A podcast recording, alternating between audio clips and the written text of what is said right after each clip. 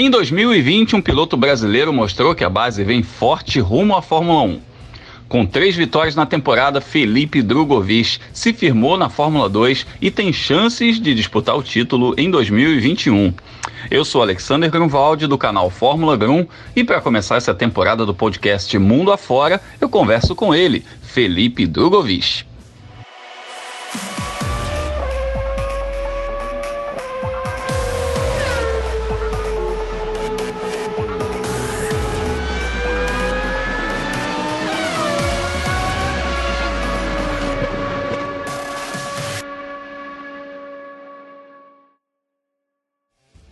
Felipe, primeiro de tudo, prazerzão falar contigo novamente. Você, além de ser um super piloto, você é um cara muito simples, muito acessível. E é, isso é uma coisa muito bacana também, legal ter você aqui no canal. Fala, Grum. É, o prazer é meu. Muito obrigado pela oportunidade aí mais uma vez. E vamos bater um papo legal aí, falar bastante sobre esse ano que foi tão bom para nós dois juntos. É isso aí, foi um ano, foi um ano atípico, né? Um ano atípico, mas um ano que trouxe seus frutos aí. Antes da gente já emendar para 2021, porque a gente tem muito assunto, muita coisa para comentar sobre 2021, eu quero justamente falar de 2020, é, porque há exatamente um ano a gente teve um papo, né? Lá no cartódromo da Granja Viana, para falar a respeito dessa tua temporada de 2020. Você estreando na Fórmula 2, na divisão de acesso da Fórmula 1. E para muita gente que não conhecia o teu currículo, foi uma surpresa esse ano que você teve pole position, três vitórias, etc. E para você? Bom, é, eu acho que para mim também foi uma surpresa. É, obviamente eu, eu, eu, sabia que eu era capaz, eu sei que eu sou capaz de ter bons resultados, repetir, mas obviamente vindo de um ano tão, se pode dizer, ruim da Fórmula 3, é, indo direto para a Fórmula 2, numa equipe que talvez não era uma equipe de ponta.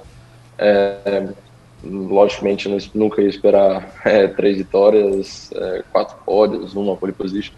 Então, eu acho que nós trabalhamos muito bem. Eu me concentrei muito na parte psicológica para deixar essas coisas para trás e também começar um pouco, digamos, um pouco do zero, né? Aprender tudo do zero e com coisas novas e tentar aprender o mais rápido possível e ao mesmo tempo também desenvolver tudo que a gente tinha para desenvolver com, com, o corpo técnico da equipe que era que era novo, né? Meu engenheiro era novo, todo mundo era novo. Então, bom, estou extremamente contente o ano e acho que eu fiz um, um, bom trabalho não só na pista, mas fora também para conseguir esses, esses, resultados. Sim, um grande trabalho. E esse grande trabalho é, rendeu, digamos, um upgrade, porque a, a, a MP até a tua chegada, né, considerada uma equipe de, de médio porte, né, ali em termos de desempenho. E isso rendeu um contrato com a Univirtuose, que é uma equipe que disputou título, foi a vice-campeã entre as equipes em 2020 e disputou o título com o Callum Ilott. É, dá para você já traçar uma meta? Você já pensou nisso? Já tem uma meta traçada com relação a resultado para 2021? Uh, eu acho que para 2021 é, vendo os resultados meus e da equipe esse ano, é, a gente tem sim que almejar e, e, mirar o título. Obviamente não sabe nunca o que vai acontecer e a gente só vai realmente saber que posição a gente está na primeira corrida do ano. Isso é impossível de saber se a gente está bem ou não. Mas eu acho que a gente tem que sonhar alto, colocar os, os objetivos altos também. E eu acho que esse é um objetivo é, realista para a gente. Então acho que a gente pode realmente tentar brigar pelo, pelo título. E você correu em 2020 contra uma geração que eu particularmente considero muito forte, né? São, tem aí três pilotos que se graduaram para a Fórmula 1, Nikita Mazepin, o Yuki Tsunoda e o campeão Mick Schumacher. E tem outros nomes fortes também aí que você já vem correndo desde Fórmula 3, Fórmula 4, até no kart, né? Caso do, do Marcus Armstrong, do, do Schwartzman. Olhando de fora, a gente considera uma geração forte. E você, ali dentro, competindo contra esses caras, como é que você avalia essa turma, essa geração da qual você faz parte? Ah, eu, eu avalio esse ano como um dos anos mais fortes também da Fórmula 2. É, eu acho que foram 12 vitórias, 12 pilotos diferentes que, que ganharam corridas. E isso já, já comprova bastante sobre o grid desse ano, todo mundo realmente muito competitivo. É, isso dá para ver até você é, eu acho que para um piloto é difícil explicar isso, mas para um piloto, às vezes, você está na frente, você está brigando com o pessoal da frente, é, é diferente você tá brigando com o pessoal de trás, você vê como eles se comportam, se comportam diferente. E nesse ano não, nesse ano você você está em primeiro ou segundo, ou você está brigando em décimo, décimo primeiro, era praticamente a mesma coisa. O pessoal era muito rápido, inteligente, todo mundo. Então é, dava para ver que era um ano muito bom, muito forte de pilotos e isso dava para ver com certeza dentro do carro também. E tem um outro assunto que a gente já abordou na entrevista que a gente fez há um ano e que é um assunto inevitável. Sempre que eu ouço ou leio uma entrevista sua, esse assunto vem à tona, que é o lance das academias. Né? Você competindo contra muitos desses pilotos aí que a gente mencionou são caras das academias. Né? É, dos 20 pilotos que disputaram a temporada completa da Fórmula 2, é, 13 eram de programas de desenvolvimento de equipes. Se a gente for olhar para o grid da Fórmula 1 hoje, que tem 20 vagas, 18 são preenchidas por caras que passaram por esse tipo de programa. Cara, é, dá para chegar lá sem ser dessa forma? É, eu acho. É, depende de tudo. É, no caso nosso, eu não faço parte ainda de uma, de uma academia de pilotos, principalmente porque não chegou uma oportunidade que seja relevante. É, acredito que é, com os resultados, esses, essas oportunidades vão chegar. E, e mas lógico que o que chegou para mim foram coisas que não, não fariam a diferença, então por isso que a gente não aceitou. É, obviamente, como eu já disse várias vezes, se você tiver na hora certa, na academia certa, tem, você tem é muito mais fácil sua entrada na Fórmula 1 mas pelo contrário, se você estiver na hora errada, você pode até estar numa academia muito boa, que tem até uma vaga, mas pode ter só uma pessoa na tua frente nessa, nessa academia de piloto, você já pode se queimar pro resto da tua carreira. Então, é uma, queimar não, mas hum, você não pode perder essa oportunidade que talvez seja única, né? Então, é, é complicado isso, tem que ver na hora. Eu acho que até agora não precisei realmente de uma academia de pilotos, é, mas se você perguntou se precisa, se dá para chegar lá, é, é, mais difícil, sim. Isso eu tenho que admitir. É, mas também a gente não pode entrar em qualquer oportunidade ruim que a gente tiver. A gente tem que realmente esperar para ter uma boa oportunidade. E essas oportunidades, se Deus quiser, agora esse ano com bons resultados, se Deus quiser, bons resultados vão, vão chegar. É, agora a cotação já subiu, né? De 2020 para 2021 a cotação já subiu, né? Você comentou isso quando a gente conversou há um ano que você queria esperar também um pouco dos resultados da Fórmula 2 e tal. É, já mudou o tipo de sondagem, o tipo de conversa? Já, já, com certeza. É, antes, praticamente, a gente não tinha contato com ninguém é, da, da Fórmula 1, Academia de Pilotos e tal, e agora a gente já tem, isso é bem legal mas é, nada de concreto até agora. Então tem, tem tudo para melhorar ainda mais esse ano. No fim do ano é, passado, né, no fim de 2020, a gente viu a torcida brasileira se mobilizando com a estreia do Pietro Fittipaldi, né, que trouxe é, quebrou um jejum aí de três anos sem um brasileiro na Fórmula 1. A gente viu muita mobilização nas redes sociais. Você é um cara muito ativo em rede social, você deve ter percebido isso também, né? Como a galera ficou né, mais animada com o brasileiro no grid e tal. Você tem só 20 anos e está aí às portas da principal categoria do automobilismo mundial. É, competindo no mesmo evento, nos mesmos, mesmos finais de semana, já deu para perceber como as coisas funcionam lá dentro? Ou essa essa situação da pandemia, que a gente tinha restrições, bolhas, etc., prejudicou um pouquinho esse contato? Eu acho que já do ano passado, na Fórmula 3, que já era no mesmo, mesmo paddock ainda esse ano, você vem, dá para aprender um pouco de como funcionam as coisas no, no paddock maior, né, na, da Fórmula 1. E isso é muito legal, a gente tenta aprender o máximo possível. Mas é, nada é como como tá lá como piloto, né? Você não tem informação que eles têm, obviamente. E isso é uma coisa que eu quero muito descobrir, é, tudo que eu mais quero na minha vida. Mas, é, esse ano também foi um pouco prejudicado por causa do, da pandemia. O pessoal tem essa, essa bolha e o pessoal da Fórmula 1 não consegue entrar no paddock da Fórmula 2 e vice-versa. Então, não foi tão ótimo, até porque os pilotos da Fórmula 2 todos é, ganham um passe para a Fórmula 1. Eu ganhei esse passe da Fórmula 1, eu falei, nossa, agora eu vou conseguir entrar, né? Mas, no final das contas, é, quem, quem tá em um paddock não pode entrar no outro, então não deu certo. Mas vamos ver no ano que vem, e, se Deus quiser. Não, não só com, com passe, mas talvez com passe de uma equipe. Excelente. E, e a gente falou há pouquinho de redes sociais, né? Você interage muito nas redes sociais. A gente vê que de vez em quando você faz aquele negócio de perguntas e respostas no Instagram também, né? Para o pessoal que tem muita curiosidade. É, e você mesmo que responde, eu acho isso muito legal, né? Você, você tem esse cuidado, você tem esse carinho de falar com, com, com um fã, de falar quem quer saber é, um pouco mais sobre a sua carreira e tal. A procura aumentou nesses últimos 12 meses? Deu para sentir a galera prestando mais atenção em você?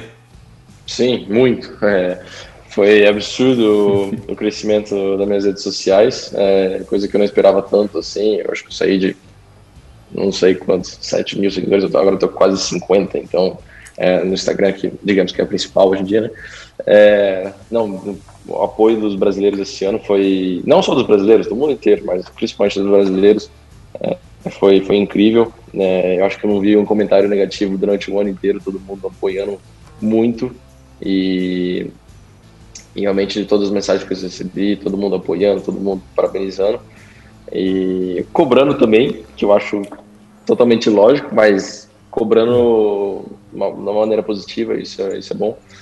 Então, eu fiquei muito contente com o apoio que eu tive esse ano. E, bom, até para quem está assistindo aí, me segue agradecer e é, todo mundo que me seguiu. E se Deus quiser, que vem, vai, vamos conseguir fazer essas redes sociais crescerem mais ainda com trazendo resultados para o Brasil, desse jeito que a gente faz é, crescer as redes sociais. É isso aí, a melhor maneira, né? A melhor maneira de você atrair a galera para torcer para você com bons resultados. E numa dessas rodadas de respostas do que você fez no Instagram, né? Outro dia eu vi você falando que já tinha se adaptado ao carro da Univirtuose, que é a sua equipe de 2021 é, logo de cara, logo no primeiro contato, você já sentiu, já se adaptou ao carro. É, porque existem diferenças entre os carros de equipes diferentes. É, mas são carros iguais, né? mesmo chassi, mesmo motor, mesmo tipo de pneu. Então, por que, que os carros são diferentes? Me tira essa curiosidade, que eu, quando eu vi aquele, aquele seu post lá, eu fiquei pensando nisso. Né? O que, que as equipes têm de diferente uma das outras, que dá para a gente explicar para o público? Bom, é, os carros são iguais, os motores são iguais, os pneus são iguais. É, o que muda é realmente o acerto do carro. É, isso para um piloto, para quem. Se você colocar uma pessoa que nunca guiou um carro de forma, talvez não sinta diferença, mas para uma pessoa que está competindo no, nível mais alto, ali naquela categoria, acostumado já com carro, qualquer coisa que você muda é uma grande diferença. Até para todo mundo que eu vi é, que, eu, que eu perguntei no teste e que realmente todos os pilotos que, eu conheço e até eu mesmo, a gente sai de uma equipe entra no outro carro, parece que mudou de categoria, o carro é completamente diferente. E com o estilo de guiada e tudo mais. Então demora um pouco para adaptar. Uma equipe que é boa não só tem um carro é, talvez um pouco mais rápido, mas sim tem muito mais experiência para passar para o piloto. É uma equipe que talvez é, passa o ano testando uma coisa, perde tempo com isso. A, uma equipe que tem mais experiência, elas falam, não, esse aqui funciona ou não funciona, o piloto já, opa, então não posso fazer isso. Então você salva um monte de tempo e, e, e esse ganho de experiência é, é muito maior com essas equipes grandes. Então eles já meio que te passam toda a experiência deles é, no começo, falam, oh, você pode fazer isso, isso funciona, isso não funciona. Então você já começa num patamar mais alto, né, para evoluir durante o ano. Então, eu acho que são essas duas diferenças. Realmente, a equipe te passando a experiência, esse contato com a equipe, a relação com a equipe é uma coisa muito importante que nas equipes maiores é, eles te passam muito mais informações e que isso é com certeza é, informação igual a performance no campeonato uhum. assim, e porque a gente tem muito pouco teste e também o carro, sem dúvida, com uma equipe com mais experiência, às vezes um pouquinho é, mais rápido esse carro pode ser, mas acho que é tudo o conjunto disso, né? O carro um pouquinho mais rápido, o piloto confortável com a equipe, a equipe passando as informações, isso que cria uma equipe de topo ser, ser tão superior às outras. E a gente está falando também de monopostos, né? Que é uma coisa que talvez a galera não tenha essa noção, mas um milímetro num, num monoposto, no que a gente conhece como carro de fórmula, faz uma diferença surreal, né? É uma coisa assim, de repente você mexer um pouco em altura, mexer um pouco numa asa, você pode de repente definir ali uma pole position ou você largar fora dos 10 primeiros, né? É uma coisa, é muito sutil, né? O acerto dentro do monoposto. Não, muito sutil. É, quem você disse, mexer em altura do carro até asa um milímetro na altura do carro pode, pode mudar bastante, então é, é, é realmente muito sensível qualquer, qualquer é, mudança no carro e por isso que faz tão, uma tão grande diferença. E por isso também que o trabalho de simulador é tão importante, né? As equipes, até inclusive as equipes de Fórmula 2, Fórmula 3, já têm trabalhado muito na coisa do simulador, isso não é só uma coisa mais apenas das equipes de Fórmula 1. E por conta da quarentena, em 2020, a procura pelos simuladores aumentou muito, né? A galera que ficou em casa, é, muita gente descobriu esse mundo, inclusive do automobilismo virtual, das competições e tudo mais, né? É, e você participou de algumas, mandou bem naquela época, né? Você é, andou se aventurando aí nesse mundo. Cara, como é que é a tua relação com esse universo, assim, tanto das corridas virtuais é, como entretenimento é, e com simuladores, já no lado mais de treinamento? Bom, sobre os simuladores é, de casa, né, que a gente usa em casa, que você disse, eu usei muito durante a quarentena, me diverti muito, mas também me ajudou, eu acredito que me ajudou para realmente manter uma, uma, mentalidade de, de corrida, né, durante a pausa inteira a gente ficou praticamente seis meses sem, sem correr, né, a gente pode, pode até ter treinado durante esse tempo, a gente fez o teste no Bahrein, mas nunca é correr, e falta essa, essa mentalidade de corrida quando você fica tanto tempo sem. Isso o simulador acho que ajudou bastante.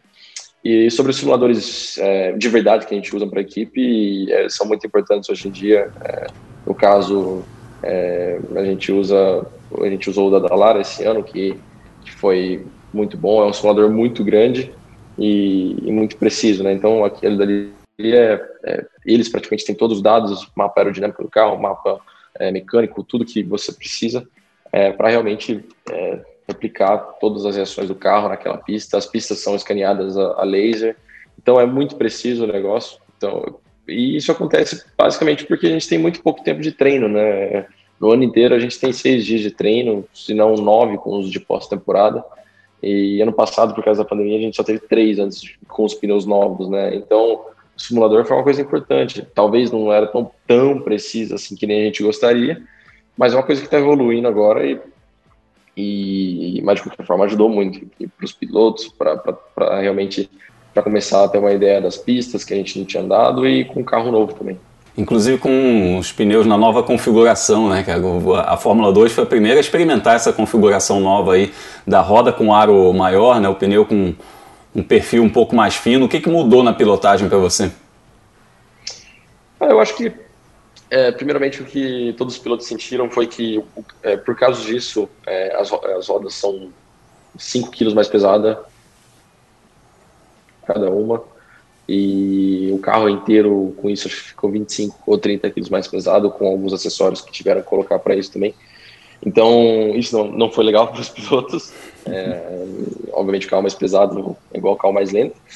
É, diferença de freada foi grande também por causa da inércia das rodas. A diferença, pouco mais difícil de parar o carro. Mas acho que de qualquer forma o estilo de guiada eu gostei. O carro é um pouco mais arisco e, e ele, ele, digamos que ele, ele dobra menos porque a parede do pneu é, bem, é bem menor, né? Então o carro é, deita menos durante coisas e isso eu gostei, achei legal. E me adaptei muito bem com, com esse estilo de, de pneu, então isso é a coisa mais importante. é, a gente percebeu, pelos seus resultados, a gente percebeu que a adaptação foi boa e foi rápida. Cara, você veio para o Brasil descansar, passar aí as festas de fim de ano com a família, e, e agora no meio de janeiro, né, você já sai, daqui a alguns dias, né, você já, já volta para a Europa, é, já retorna à tua rotina para iniciar de fato a temporada 2021.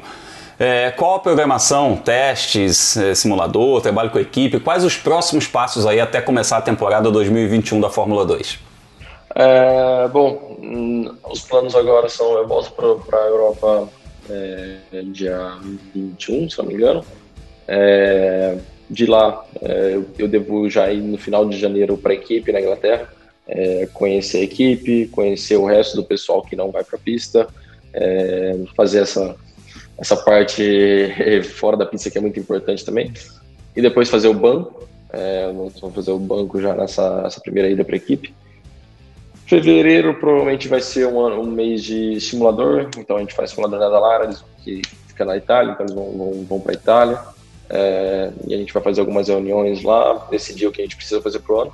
E já no começo de março já tem o primeiro teste no Bahrein, né? Então daí a gente já treina no Bahrein e no final do mês já tem a primeira corrida no Bahrein também. Então vai ser, eu acho que não tão é, cheio de coisa para fazer esses dois meses, mas com certeza é, essas coisas que a gente tem para fazer são muito importantes, que são banco, familiarização com a, com a equipe e depois essas reuniões vão ser cruciais para o ano inteiro. Felipe, sorte, sucesso. A gente conversou há um ano, espero conversar em breve de novo contigo aí para falar de mais vitórias, falar de mais conquistas. A gente está muito na torcida por você aqui para essa temporada 2021 da Fórmula 2. Valeu, Bruno, muito obrigado. Muito obrigado a todo mundo que apoiou também. E espero falar cedo ainda com você, ter mais uma entrevista dessa aqui e com, espero com bons resultados também. Então, muito obrigado e até a próxima. Valeu, valeu Felipe, valeu uh, por conversar com a gente aqui e você que está ligado aqui no canal Fórmula 1, mande suas perguntas para o Felipe Durovic para a gente fazer uma nova entrevista, uma nova rodada de perguntas na metade da temporada, porque a gente vai seguir mapeando os brasileiros que competem mundo afora. Um forte abraço e até a próxima.